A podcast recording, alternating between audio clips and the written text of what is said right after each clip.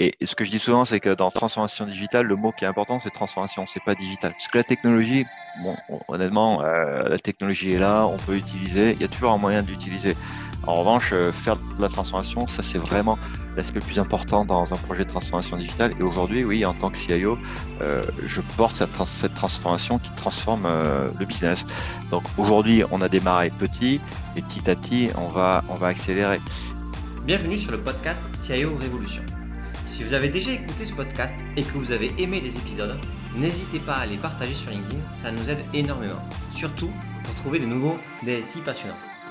Dans cette nouvelle saison, DSI, le pivot de la transformation d'entreprise, coproduite en partenariat avec Ersas et Allianz Le Mag, j'ai eu la chance d'interviewer 9 talentueux et talentueuses DSI qui se sont vraiment ouverts sur leurs enjeux et réflexions. Avec eux, vous allez être au cœur des enjeux de la transformation des entreprises. C'était passionnant. Mais avant le début de l'épisode, je me présente. Je m'appelle Bertrand Ruiz et je suis le CEO d'Ersas, une solution SaaS simple et puissante qui aide la direction générale, la DSI et les métiers à travailler ensemble pour structurer et piloter la transformation de l'entreprise. Si vous avez des enjeux de pilotage, n'hésitez pas à me contacter, ce sera toujours un plaisir d'échanger avec vous. Accrochez-vous, l'épisode arrive et je vous assure, ça dépote. Bonne écoute Eh bien, bonjour à tous, je suis ravi aujourd'hui de vous avoir dans le cadre de la troisième saison euh, du podcast euh, CIO Révolution où on va s'attaquer à la problématique et aux enjeux de transformation des entreprises vus par les CIO. Et aujourd'hui, j'ai la chance de vous présenter et d'interviewer Guillaume Sénégas, qui est le CIO du groupe Electrolux Professionnel. Salut Guillaume. Salut Bertrand. Alors du coup, euh, Guillaume, Electrolux professionnel, il que tu nous expliques euh, qu'est-ce que vous faites, qu'est-ce que c'est, parce que moi au début, je pensais que c'était quelque chose, puis ça n'était pas, tu m'as tout expliqué. Euh, Est-ce que tu peux me dire un petit peu qu'est-ce que fait la boîte, c'est quoi sa structure, nombre de salariés, etc. Et depuis quand tu es là? Oui, donc Bertrand, alors c'est normal que c'est un petit peu la confusion parce que euh, on porte le nom Electrolux tout en n'étant plus, ne faisant plus partie du groupe Electrolux, qui est donc une société suédoise bien connue qui fabrique des appareils électroménagers domestiques. Donc nous, on est Electrolux professionnel. On s'est séparé du groupe Electrolux en début 2020, à peu près au moment où je suis arrivé dans l'entreprise. Et donc nous, en fait, on, donc nous sommes une société indépendante côté à Stockholm et euh, en fait, on fabrique des, euh, appareils pour les professionnels de la restauration, de l'hôtellerie, de l'hospitalité d'une manière générale. Donc, euh, pour équiper les cuisines en four, en plaque de cuisson, en machine à laver la vaisselle professionnelle, mais aussi on équipe les EHPAD en blanchisserie, les hôpitaux en blanchisserie, et on équipe aussi, on équipe aussi des bars et des cafés avec des machines à café, des, des solutions de boissons réfrigérées.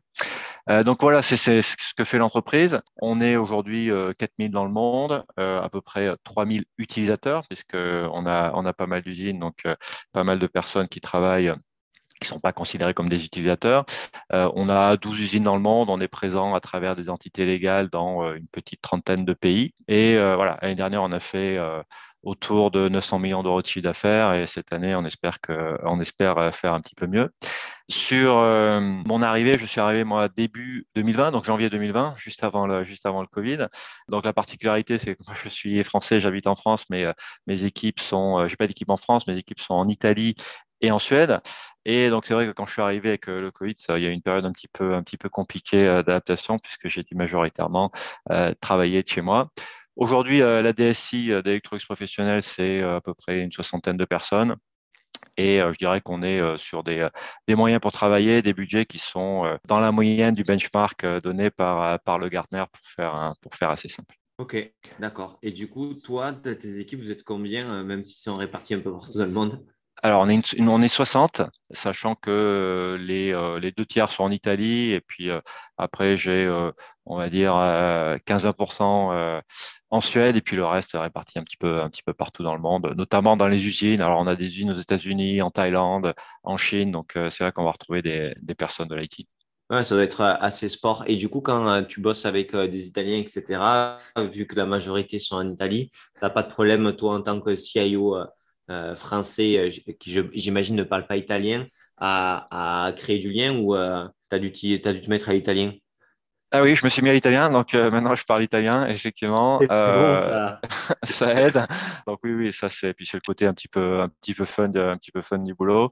Après, ce sont des équipes qui avaient l'habitude de faire partie du groupe Electrolux, donc avec beaucoup de Suédois, donc ils ont un anglais euh, très très très très correct, plus que correct même. Et puis bah, avec les Suédois, c'est pas très compliqué puisqu'ils parlent tous anglais depuis qu'ils sont tout petits, donc donc c'est assez facile. Oui, ils parlent mieux anglais que nous en général, ça c'est clair. Exactement. Ok.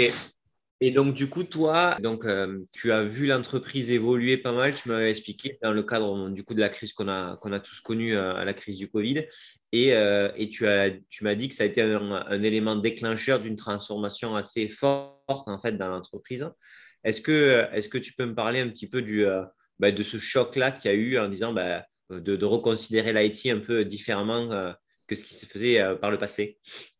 Oui, tout à fait. Donc, euh, moi, quand je suis arrivé, en fait, le poste de CIO, de DSI était une création, puisqu'avant, il n'y en avait pas, puisque on était une business unit euh, d'un grand groupe. Euh, donc, déjà, ça, c'était le, le, premier point intéressant et c'est la raison pour laquelle je suis venu. Ça faisait partie d'une aventure, mais aussi parce que le poste de DSI, et je dirais euh, c'est assez euh, peu habituel aujourd'hui. Encore aujourd'hui, malheureusement, le poste DSI, dans mon cas, reporte au, PDG et je fais partie du comité de direction de l'entreprise.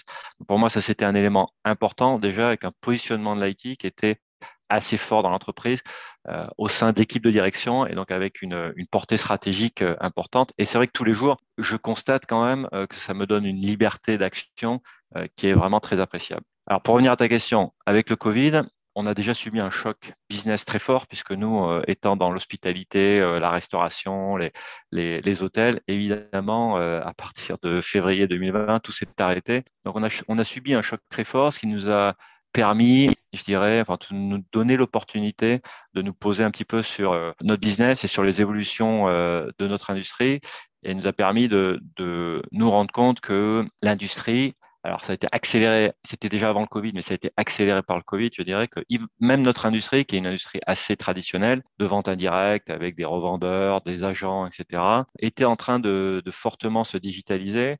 Et je me souviens d'une petite anecdote, que, euh, petite discussion que j'avais eue avec euh, une personne du conseil d'administration, puisqu'on a, on a un conseil d'administration, puisqu'on est une société euh, cotée à la bourse de Stockholm. Et en fait, je l'avais beaucoup surpris en disant que 50% des visiteurs de notre site web avait moins de 40 euh, ans. Ça l'avait beaucoup surpris parce que c'est vrai que c'est pas l'image qu'on a de notre industrie qui est euh, encore, encore une fois une image traditionnelle. Pour moi, ça montrait que on était en cours de transformation, que nos clients potentiels sont, euh, étaient des clients de plus en plus jeunes avec donc des habitudes digitales très fortes et bah, des digital natives, comme on dit, avec des habitudes de commerce en ligne, avec des habitudes de euh, éviter aussi euh, d'avoir euh, de parler à des, à des vendeurs. on sait aujourd'hui que plus on est jeune et moins on a envie de parler à un vendeur quand, quand on veut acheter des appareils, y compris acheter des, des appareils très chers, puisque nous, on a certains de nos appareils qui, sont, qui valent quand même assez cher. Mais ça, c'est plus un frein aujourd'hui. C'était déjà le cas avant le Covid. Avec le Covid, on s'est bien rendu compte qu'il y avait une accélération, comme dans toutes les industries, et c'est vrai, euh, et c'est vrai avec notre industrie. Donc ça, c'était vraiment très intéressant de le noter. Et j'ai pu, je dirais, surfer sur euh, cette vague-là pour renforcer euh, le rôle de l'IT, porter le message sur la transformation digitale qui était nécessaire et porter le message auprès donc, du comité de direction, mais aussi auprès du conseil d'administration sur la nécessité de nous digitaliser et notamment de digitaliser l'interaction qu'on peut avoir avec nos clients, qui aujourd'hui, encore une fois, puisqu'ils sont de plus en plus jeunes, qui est une attente très très forte. Et puis aussi, l'autre point, c'est de euh, plus en plus euh, et d'accélérer la connexion de tous nos, euh, tous nos appareils qu'on vend et qui sont présents dans les cuisines, dans les, hôtels, les, les restaurants, les établissements hospitaliers du monde entier. Parce que ça aussi, c'est une demande qui s'est fortement accélérée. Pouvoir, et tu vois, avec le Covid par exemple, pouvoir aussi réaliser de la maintenance à distance à travers des appareils connectés. Ça, c'est le genre de choses qui s'est accéléré. On va revenir sur ce sujet-là un peu plus tard, juste pour comprendre. Euh, donc, du coup, toi, tu arrives avec une stat assez, assez précise et carrée. Tu surprends euh, au conseil d'administration, enfin à la direction euh, sur cette stat-là. C'est quoi la position du coup du marketing chez vous?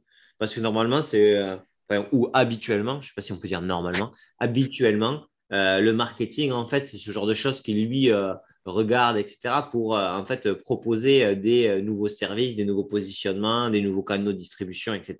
Est-ce que c'est parce qu'il y avait un marketing qui n'était pas tout à fait adapté ou parce qu'ils étaient en sous-effectif ou parce qu'il n'y a pas de marketing? Non, non, il y a, un marketing et je pense qu'ils ont essayé. En toute humilité, je dirais que je suis arrivé au bon moment et qu'ils m'ont laissé faire parce que je pense qu'ils avaient essayé de porter le message avant le Covid et que ça n'avait pas forcément euh, fonctionné.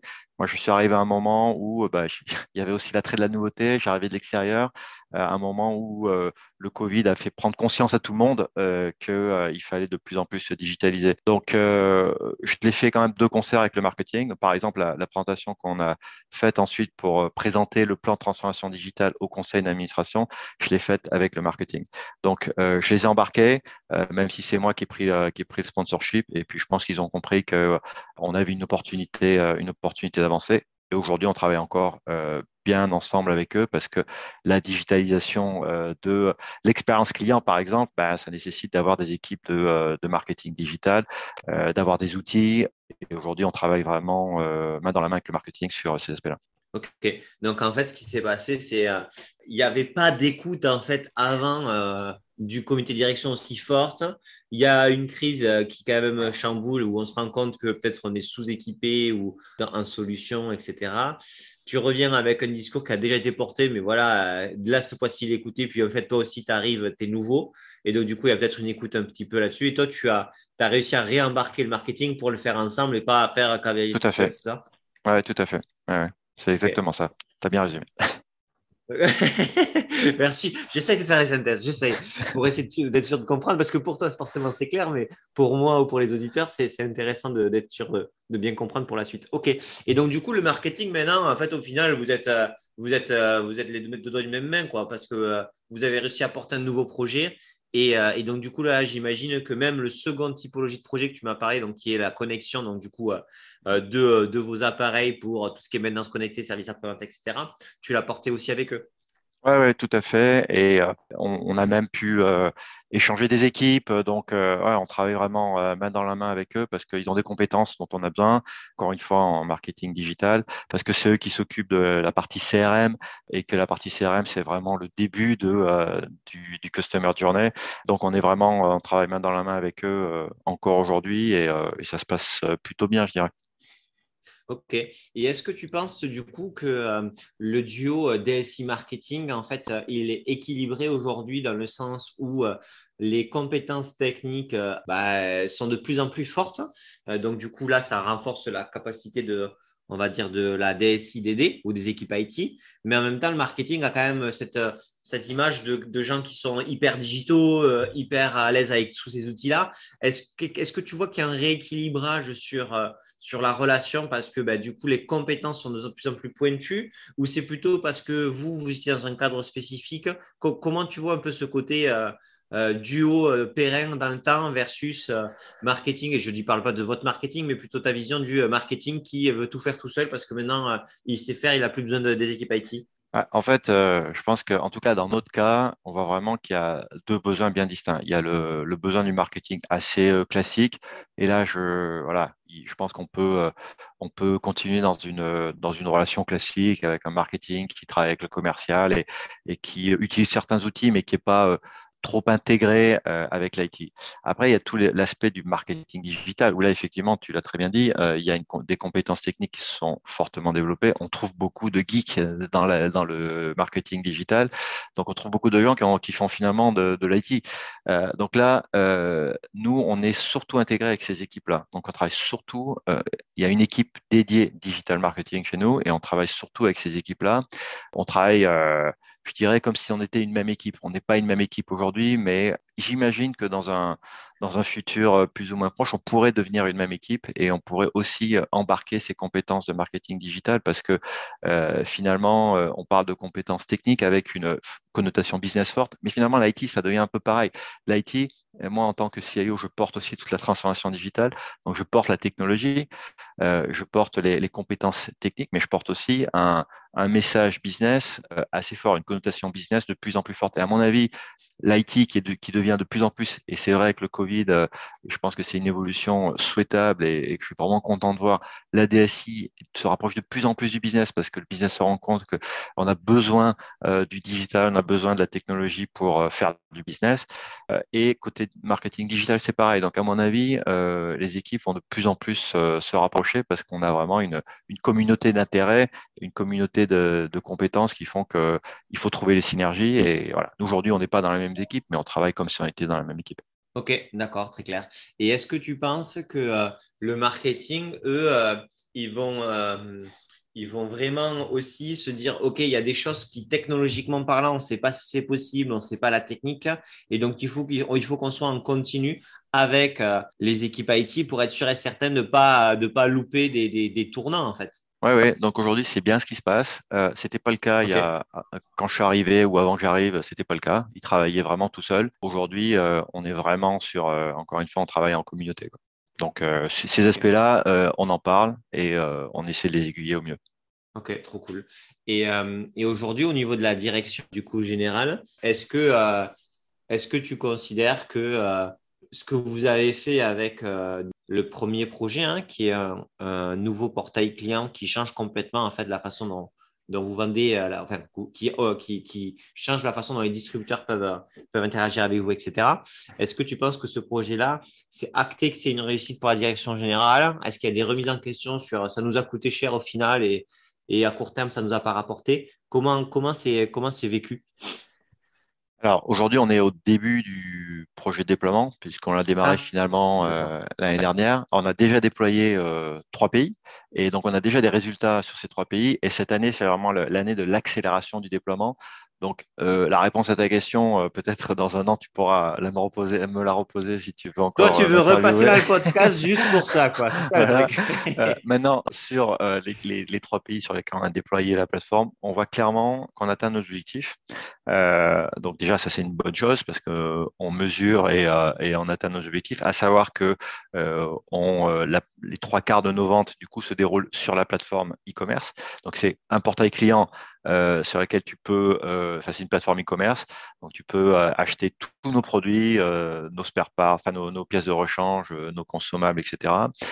et évidemment, c'est un portail, donc tu peux interagir avec nous sur n'importe quel, sur n'importe quel sujet, sujet, avoir accès à ta doc technique, avoir accès à toutes tes, toutes tes factures, etc. Donc le premier, le premier élément, c'est que on voit que nos clients, nos distributeurs commandent en ligne, quel que soit le produit, quelle que soit la valeur du produit. Donc ça, c'est une vraie réussite. On voit aussi que euh, les clients sont, nos distributeurs sont contents euh, d'avoir un accès rapide à l'information et de pouvoir interagir avec nous comme ils interagissent dans leur vie euh, de tous les jours. Donc voilà, j'ai un problème, je vais sur la plateforme, je pose ma question, j'ai les notifications, je, je, peux tout tracer et ça, c'est quelque chose qu'ils apprécient beaucoup et ils ont vu une, une rapidité aussi de réponse à, à leurs questions. Alors aujourd'hui, on n'a pas encore de, de, chatbot, par exemple, ou on n'a pas de, d'ailleurs, on n'a pas de live chat, mais quand même aujourd'hui, on, on, voit que l'interaction digitale par rapport à des choses qui se faisaient complètement soit par email, soit par téléphone, euh, on voit une accélération très nette de, dans la prise de, dans la prise de, de, la question, dans la prise du point et dans la résolution, euh, dans, la, dans la résolution du problème. Euh, après, ce qu'on voit aussi, c'est en interne un gros changement sur la façon de fonctionner nos équipes internes avec euh, ben voilà, euh, une plateforme unique sur laquelle on va tout retrouver sur nos clients.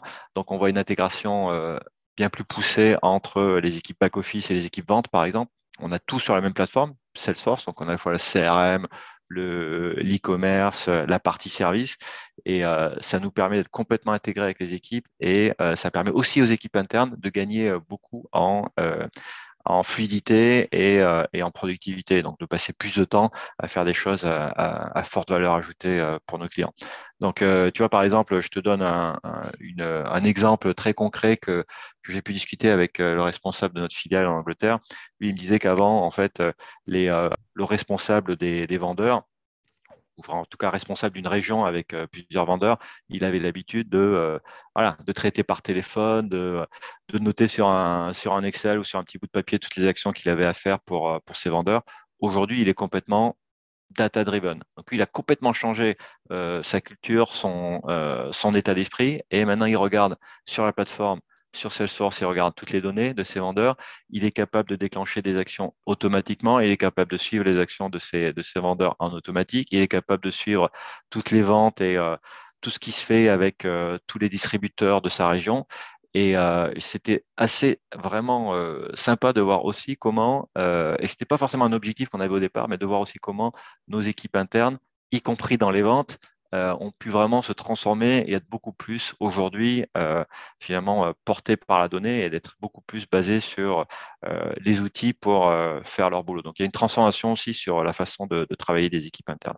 Aujourd'hui, pour répondre à ta question en trois mots, trois pays, à ce jour, c'est un succès. On n'a pas de remise en question. J'ai encore un fort support de nos équipes, enfin de l'équipe de direction, du PDG et du conseil d'administration. et j'espère que ça va continuer. Ok. Et du coup, maintenant, si on reprend un petit peu euh, quelques années avant, ou globalement, euh, arriver avec une demande de budget de 500 000 ou 1 million sur deux ans pour monter une équipe qui fait un produit, etc., qui va rapporter de l'argent, mais au bout de 2, 3, 4 ans, etc., ça pouvait toujours être compliqué parce que c'était jamais euh, le must-have, c'était jamais la priorité, c'était jamais, enfin, ça restait l'IT. On se disait, mais attends, on entendait comme ça avant. Il y avait un biais un peu, j'ai l'impression qu'il euh, y a, la direction générale a toujours un billet de, l'historique dans le sens où euh, ça a marché bien avant, pourquoi changer? Ou le billet du on a toujours survécu, donc de toute façon, ça a toujours bien fonctionné, on a toujours là, et si on doit changer, on changera, même, si c'est un peu tard, c'est pas grave. Est-ce que tu penses que ça, ça a changé? Est-ce que tu es d'accord avec ça? Est-ce que tu penses que ça a changé? Oui. Si oui, pourquoi? Euh, et, j'aimerais vraiment comprendre maintenant la façon dont tu penses que la direction générale regarde euh, les euh, nouvelles propositions d'amélioration continue ou de création de valeur hein, et, les coûts associés. Est-ce qu'on est toujours sur du ROI court terme? Est-ce qu'on est toujours sur l'IT, ça coûte cher? Ou est-ce qu'il y a une nouvelle façon de penser à tout ça? Ah, ça fait beaucoup de questions. je vais essayer de les prendre. Quand, tu fais des réponses longues, on s'entend bien. Exactement. Donc, euh, oui, l'IT coûte cher. Bon, ça, ça reste quand même, hein, je pense. Et euh, malgré tout, je pense que ça, ça fait des, dizaines d'années, probablement qu'on l'entend depuis l'invention de l'IT. Donc, je pense qu'on va continuer à l'entendre. Mais il y a quand même un changement. Il y a un changement parce que, encore une fois, l'IT apporte une connotation beaucoup plus métier aujourd'hui.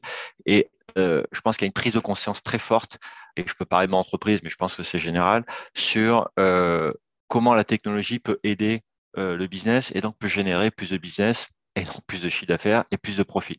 Je pense que ça, il y a une vraie prise de conscience. Donc, du coup, les investissements dans la technologie, qui sont, en tout cas dans, mon entreprise portée par moi en tant que CIO, sont, je pense, beaucoup moins questionnés parce que parce qu'on sait qu'on va avoir besoin de la technologie pour euh, créer de la valeur pour nous et pour nos clients.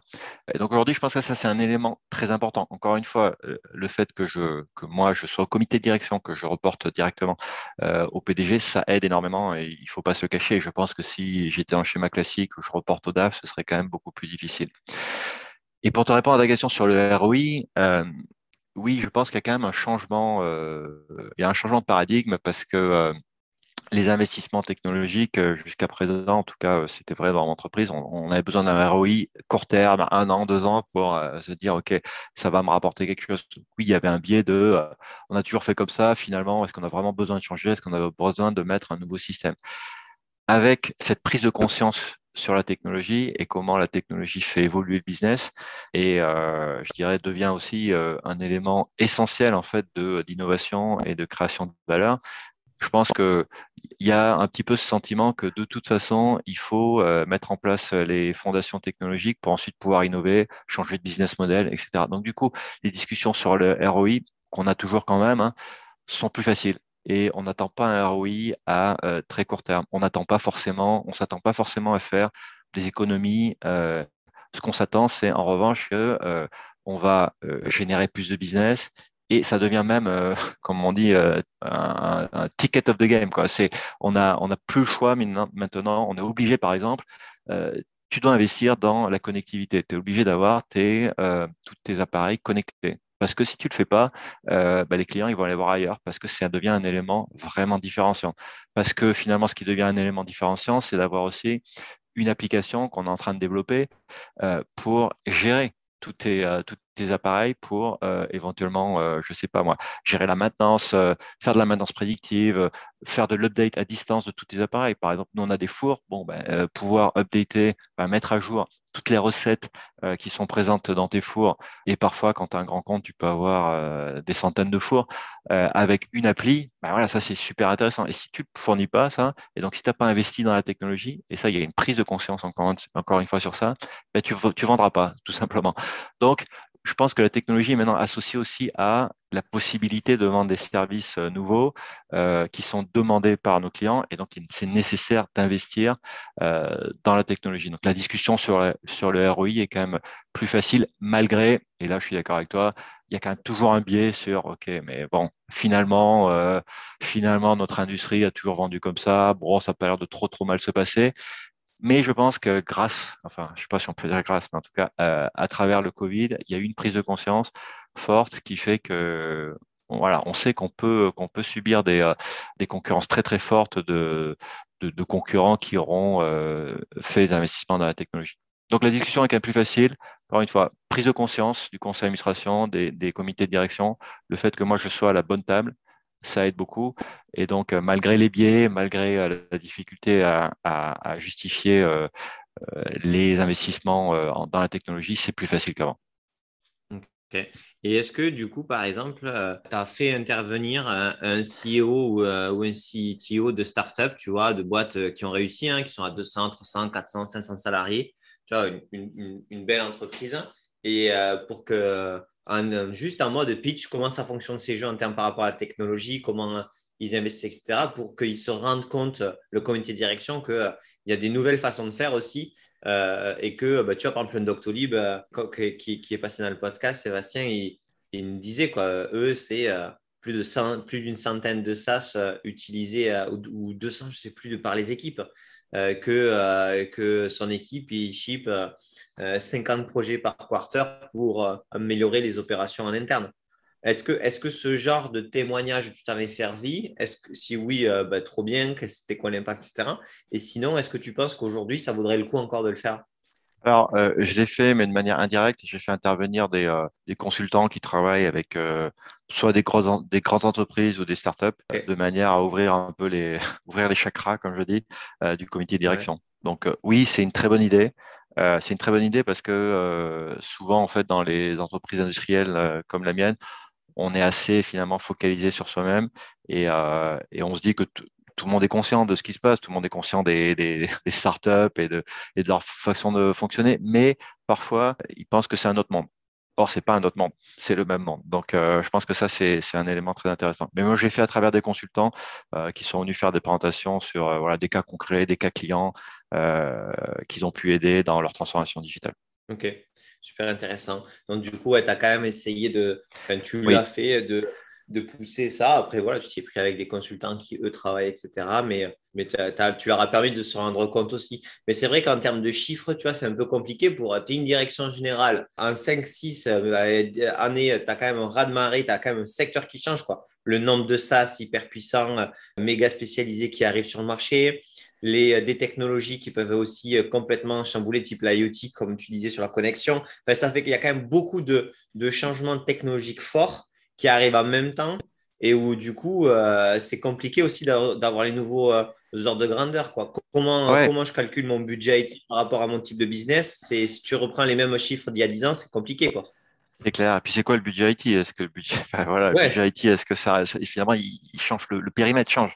Donc forcément, euh, et puis moi je travaille beaucoup avec la R&D aussi parce que c'est eux qui portent euh, le projet IoT par exemple. Donc je travaille beaucoup avec, enfin c'est en tout cas qui le, drive au quotidien. Donc je travaille beaucoup avec eux. Euh, voilà, est-ce que ça finalement c'est pas du budget IT aussi? Enfin donc c'est vrai que ta question, enfin ton point il est bon et, il faut revoir tous ces tous nos, tous nos références, toutes nos références parce qu'elles sont plus, elles sont plus valables. Donc sur ça, je suis complètement d'accord.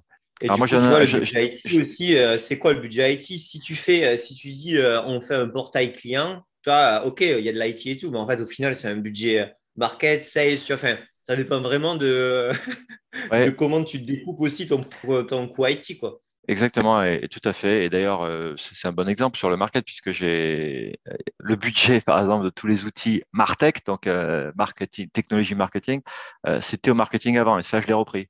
Parce que c'est aussi un métier finalement. Quand même, on apporte quand même cette, cette capacité à gérer des fournisseurs, à, à gérer euh, à, gérer les projets, mais à gérer aussi tous, tous les aspects de, de, maintenance. Parce que même sur les SaaS, finalement, euh, bah, il faut, euh, faut être en capacité de gérer les releases, il faut être en capacité de, de faire des tests de non-régression, de déployer ce que tu as envie de déployer. Donc, tout ça, c'est des, des, compétences que nous, on a à l'IT. sur, du SaaS, non, as pas, sur du SaaS, tu n'as pas de release, tu n'as pas de test de régression. C'est quoi? C'est sur les intégrations, tu veux dire? Eh non, mais même pas, mais parce que par exemple, tu as des SaaS, euh, je sais pas, sur Salesforce par exemple, euh, ils te disent, euh, voilà, tous les, tous les, en principe, c'est tous les trois mois sur Salesforce, si je me rappelle bien, ils te disent, voilà, moi j'ai toutes ces nouvelles fonctionnalités. Tu peux ou pas décider, enfin, tu peux décider de ne pas les, les déployer tout de suite. en revanche, es, voilà, déjà, il faut regarder leur release pour voir si tu les actives ou pas, si c'est intéressant pour toi. Et puis, si tu décides de les activer, tu peux, si toi, tu as fait des customisations, parce que tu peux faire des customisations sur du SaaS, sur Salesforce en particulier, bah, il faut que tu regardes parfois s'il n'y a rien qui est cassé. C'est assez simple, mais c'est quand même des choses qu'il faut faire. Et on a eu des mauvais exemples sur ça avec le marketing. Donc, euh, ça, c'est des choses aussi qu'au niveau de l'IT, on, peut apporter. Ok, d'accord. Et du coup, c'est quoi? Ça va être une, ça va être une, une guerre. Euh, une guerre, un, on va dire un, interne pour avoir le budget de l'IT, puisque c'est toi qui as tous les budgets pour les SaaS. Ouais, donc euh, ouais, c'est ça. Donc euh, ça passe par moi aujourd'hui. donc euh, il faut que chacun me donne un peu, un peu les besoins. Voilà, et puis on essaie de faire au mieux. Donc c'est pas une guerre parce que bon, et puis peut-être on, ne devrait pas utiliser ce mot-là. Oui, mais, non, non, c'est des discussions non, non, mais trêve de plaisanterie, c'est des discussions euh, intéressantes à avoir sur ces avec. Euh, voilà. En fait, on se pose la question de la valeur pour l'entreprise, euh, tout simplement. Donc, mais je, voulais rebondir sur quelque chose qu'on disait, c'est quoi l'IT aujourd'hui? Je me souviens d'avoir été dans une conférence de, Stellantis, par exemple, qui pour moi est vraiment un exemple intéressant à suivre. Alors, évidemment, c'est une très grosse entreprise. quand tu vois les investissements qu'ils font aujourd'hui dans tout ce qui est software engineering, avec un chief software officer, avec 100 euh, recrutements par mois. C'est vraiment intéressant de voir aussi comment eux, ils changent de business model et ils passent d'un business model où euh, on vend surtout euh, la voiture et après du service à de la, voiture, autour de la voiture, à je vends un software. Et ça, c'est quelque chose que je suis aussi en train de pousser dans mon entreprise. Récemment, j'ai fait une présentation un peu provocante au, justement au comité de direction et au conseil d'administration. Je leur ai mis, voilà, je vais vous montrer la, là où on va innover euh, dans les prochaines années. Et j'avais mis une slide avec une photo d'un nuage. Parce que pour moi, c'est vraiment ça qui est important aujourd'hui. Il faut qu'on passe d'un modèle où on, innove sur le produit à un modèle où on innove dans le cloud, on innove sur le software. On utilise les technologies pour innover, pour fournir des, euh, pour fournir euh, des, produits différents et qui sont attendus par nos clients, euh, voire éventuellement monétiser aussi des données, etc. Et donc ça, c'est vraiment un changement que je trouve qui est en ce moment en train de se passer et sur lequel le DSI, CIO doit avoir un impact très très fort. Et, et là, on doit porter les bons messages et on doit porter la technologie, la compétence et euh, notre, notre façon de gérer le cloud et notre, compétence, notre expérience sur, sur le cloud. Pour moi, ça, c'est vraiment un élément aujourd'hui euh, extrêmement important de la transformation d'entreprise. OK. Et est-ce que tu penses aujourd'hui que toi, tu parlais de transformation digitale. Bon, c'est comme tout mot, comme tout mot dans nos secteurs, ils sont tous galvaudés à un moment donné ou à un autre. Mais globalement, toi, tu es intervenu sur la deux grands projets. Le projet, donc, euh, c'est la capacité de changer la façon dont les gens achètent vos produits. Donc, c'est quand même euh, méga impactant. Et le second, c'est euh, euh, le fait de connecter vos produits pour apporter plus de valeur dans la maintenance, dans, le, dans, le, dans la mise à jour, etc. Est-ce que du coup, tu vois, ça, ce n'est pas une transformation en soi digitale, c'est une transformation d'entreprise parce que ça touche la façon dont tu vends et ça touche ce que tu vends et même les marges que tu vas avoir. Donc, est-ce que du coup, plutôt de parler de transformation digitale, c'est tu es un acteur ou un pivot de la transformation d'entreprise parce que ben, euh, tu aides à ce que la technologie puisse impacter euh, chaque maillon du business model Canva de la boîte. Oui, alors tu as tout résumé, donc du coup, je ne sais pas ce que je vais pouvoir dire de plus, mais c'est exactement, exactement ça.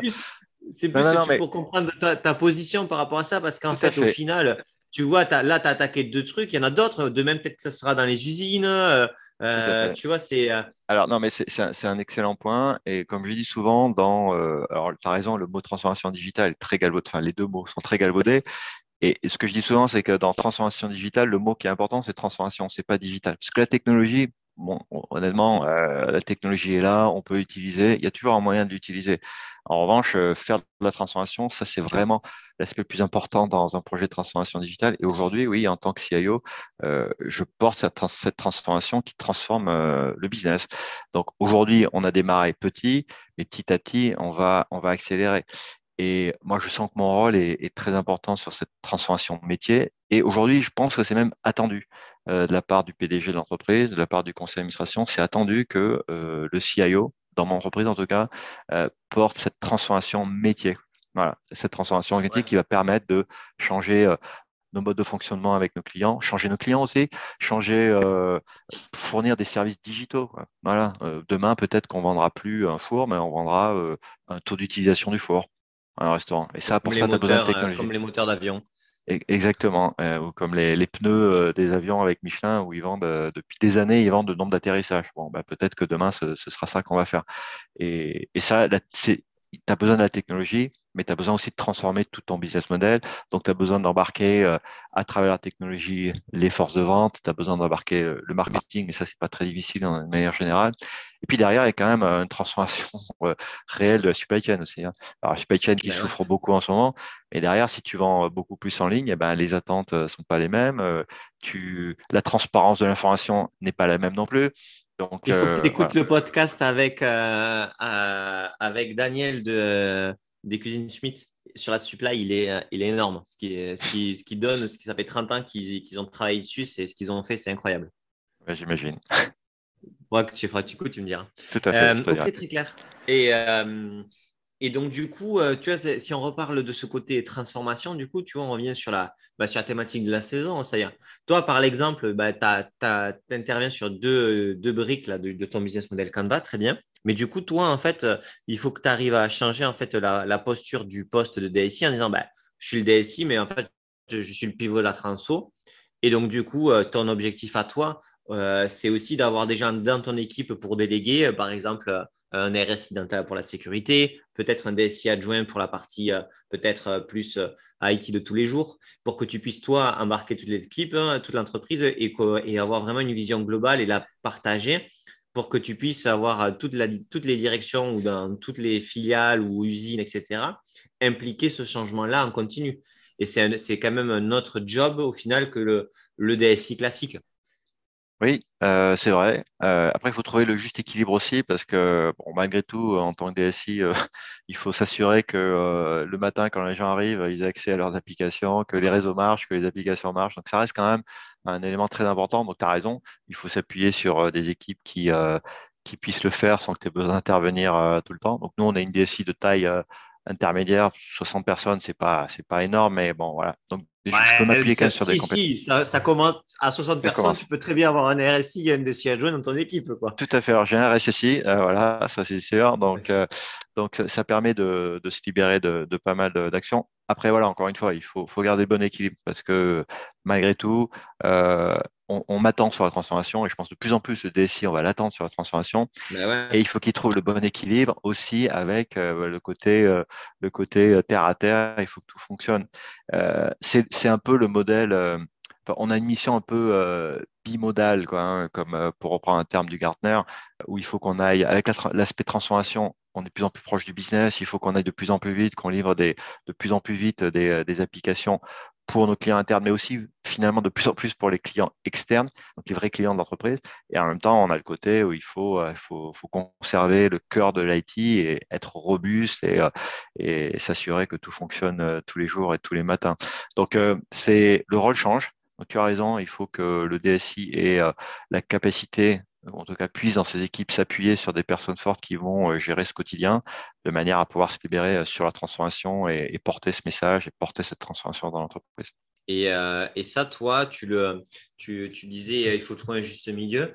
Tu vois à, quel moment, en fait, ton, ton focus à toi, c'est c'est de gérer en direct l'IT ou plutôt de gérer en direct les directions de l'entreprise pour pouvoir trouver, prioriser les bons projets euh, à exécuter, exécuter. Tu vois, c'est aussi, c'est aussi euh, des métiers qui, sont, qui évoluent. Quoi. Si, euh, si tu es dans le comité de direction, on attend plus aussi de la stratégie, de la tactique et, et, du choix que de l'exécution, non? Tout à fait. Et on attend de toi, quand tu fais partie d'un comité de direction, comme dans tous les comités de direction du monde, on attend de toi que tu donnes ton avis et un impact influe sur des sujets qui ne sont pas de l'IT, enfin, ces sujets qui ne sont pas dans ton, dans ton périmètre direct. C'est ça à quoi sert un comité de direction aussi. Euh, donc, par nature, quand tu es au comité de direction, tu dois aussi euh, avoir euh, un impact sur des choses qui ne sont pas de l'IT traditionnel. Voilà. Donc, effectivement, c'est une question de, de, juste milieu. Après. Tu disais qu'au final, quand même, ton métier principal, ça reste de faire en sorte que l'IT fonctionne. Oui, Bien sûr, c'est ton poste de, mais c'est juste que j'ai l'impression euh, que quand je parle avec des DSI, il y a, il y a, moi, je vois deux problématiques encore qui, euh, qui font que, euh, à mon sens, il y, a, il y, a, un enjeu sur le côté direction de, de la, de, du DSI. C'est que s'ils n'arrivent pas à avoir un RSSI dans les équipes ou quelqu'un qui carbure là-dessus, ben, en fait, ils se font happer par tout le temps sur la partie sécurité. C'est sûr. Du coup, en fait, c'est des, RS, des DSI, ce pas des DSI, même si sont codir, c'est plutôt des RSSI déguisés. Quoi. Et le second, c'est qu'ils sous-investissent tout le temps en termes de temps euh, à passer sur vraiment le pilotage euh, de la transformation globale et euh, embarquer l'ensemble des équipes. Je parle de la direction. Et que du coup, je le vois assez bien, c'est-à-dire qu'ils disent qu'ils veulent être business partner, etc. Ils veulent l'être, c'est réel. Mais par contre, leur focus en temps et, en, aussi en énergie, quoi, enfin, tu vois, en bande passante, il n'est pas là-dessus. Il, il, reste dans du quotidien technique. Quoi. Ah oui, alors c'est vrai. Euh, moi, j'ai la chance d'avoir voilà, une, équipe euh, relativement importante qui me permet de, euh, déléguer. en plus, je dirais que par nature, comme je ne suis pas avec eux au quotidien, puisque je, travaille eh ben deux tiers du temps de, la maison, c'est un petit peu plus facile de déléguer, donc ça se fait un peu plus naturellement. Après, nous, on a, on a un aspect qui est assez important, c'est que on a énormément de services managés on a énormément euh, d'externalisation. Donc du coup, ça, ça libère du temps aussi, y compris pour moi en tant que DSI, euh, sur le quotidien. Parce que finalement, on s'appuie beaucoup sur euh, des partenaires pour gérer. On a un data center qui est complètement externalisé dans d'autres DSI, je pense, parce qu'on a beaucoup, beaucoup externalisé. Et je pense que ça, bah, au niveau du DSI, du coup, ça se retrouve. Donc voilà, donc, euh, donc, oui, ta, question elle est totalement euh, valable et je pense que la taille de l'équipe, euh, ça joue beaucoup. mais je pense qu'avec une externalisation forte et une, aussi avec de plus en plus de, de systèmes cloud aujourd'hui, je pense qu'on est, on est mieux loti pour passer moins de temps sur les tâches opérationnelles et plus de temps sur les aspects de transformation. Très clair. Et donc, du coup, là, aujourd'hui, tu as beaucoup travaillé avec, euh, avec le marketing pour, euh, pour créer de la valeur. Est-ce que, est que du coup, tu vas aussi travailler avec, euh, tu penses, avec les, les parties de production? Oui, oui, oui, tout à fait. On va travailler, on commence déjà à travailler. c'est un aspect important pour moi, ce sont des, projets qui sont encore plus difficiles parce que quand on touche à la production, on a quand même euh, beaucoup, beaucoup de contraintes. Euh, mais oui, ce sont des, aspects sur lesquels on commence à travailler avec, euh, avec nos sites de production. et là, j'ai la chance aussi d'avoir une personne dédiée, enfin, pas une personne dédiée à moi, mais une personne dédiée à la transformation digitale des usines qui fait partie de la direction des opérations. Et donc, du coup, je pense que là, on va pouvoir avancer. très clair. Bon, super. Bah, je pense qu'on a fait un, super bon tour. Pour moi, ça m'a montré aussi que bah, les directions générales euh, peuvent complètement aussi changer leur perception euh, de, l'IT budgétaire en période de crise si aussi toi, tu arrives, à, comme tu l'as fait, à, prendre la balle au bon et à, créer des projets qui font sens avec d'autres membres du CODIR. Quoi. Parce qu'au final, c'est quoi? C'est le marketing et l'IT qui ont réussi à convaincre la direction générale qu'il fallait accélérer euh, sur ces sujets-là. Et là, vous apportez de la valeur. Et donc, du coup, bah, il, y a y a aussi, j'imagine, une confiance euh, renouvelée grâce au succès du projet euh, à, date. Quoi. Exactement, tout à fait. Puis je pense que voilà, moi j'ai bénéficié d'une bonne combinaison de facteurs. donc j'ai eu de la chance parce que je suis arrivé au bon moment, parce que c'était une création de poste, parce que je suis aussi à la bonne table. Encore une fois, pour moi, c'est, je l'ai dit souvent pendant notre, notre, notre entrevue, je pense que être au comité de direction, ça fait une grosse, grosse différence. Ça fait une différence, mais ça ne suffit pas. C'est vrai. C'est, indispensable. Sans ça, je ne vois pas comment tu peux faire, mais tu peux être au codir et ne pas réussir à convaincre que l'IT apporte de la valeur là-dessus, qu'il faut voir les, les, budgets de manière différente, que qu'il faut prioriser les projets ensemble, etc. Il y a aussi une volonté organisationnelle au niveau du CODIR qui doit changer. Quoi. Tout à fait. Tu as raison. Et là, tu as réussi à le trouver avec, avec le marketing au final pour pouvoir cranter. Quoi. C'est top. Exactement. L'ennemi juré des DSI en plus. ouais, je vais te faire une confidence. Moi, je suis, je suis une mariée à une marketeuse. Alors... ah, ouais, après, si, après, si tu cherches les embrouilles comme ça, je comprends que ça puisse. non, mais c'est cool. Bon, super. Mais merci. Est-ce que tu as quelque chose à rajouter ou, est-ce qu'on a fait le tour de, de la conversation? Si, peut-être, je pense que le message aux autres DSI, c'est que je pense que de plus en plus, euh, on nous attend sur ces enjeux de transformation et qu'on a un vrai rôle à jouer sur ces enjeux de transformation parce qu'on maîtrise la technologie, on maîtrise euh, la façon de l'implémenter, on maîtrise la façon de la, de la contrôler, de la gérer. Et je pense qu'il faut qu'en tant que DSI, on ait cette discussion avec euh, voilà, les autres directeurs de l'entreprise, comment la technologie peut les aider? Et il ne faut pas hésiter, il ne faut pas avoir peur d'aborder les sujets métiers et comment la technologie peut les aider euh, dans leur transformation, dans leurs opérations, dans leur business. Et, je pense qu'on a un vrai rôle et je suis confiant sur l'avenir que ce rôle-là va, être de plus en plus important. Bon, ben super. Ben, écoute, merci Guillaume, c'était super intéressant. Euh, j'espère que ça, ça, ça, vous a plu à vous tous aussi. Euh, et que vous pouvez bien sûr contacter Guillaume euh, sur LinkedIn ou par mail si vous voulez approfondir certains sujets, notamment sur la gouvernance et la transfo. Bon, ben, j'espère que vous avez apprécié cet épisode. N'hésitez pas à le partager sur LinkedIn en me taguant, je répondrai à vos questions et mon interview le fera aussi avec plaisir. C'est super important pour faire connaître le podcast et ça nous motive à faire toujours de nouveaux épisodes. Encore merci pour tous et on compte sur votre partage.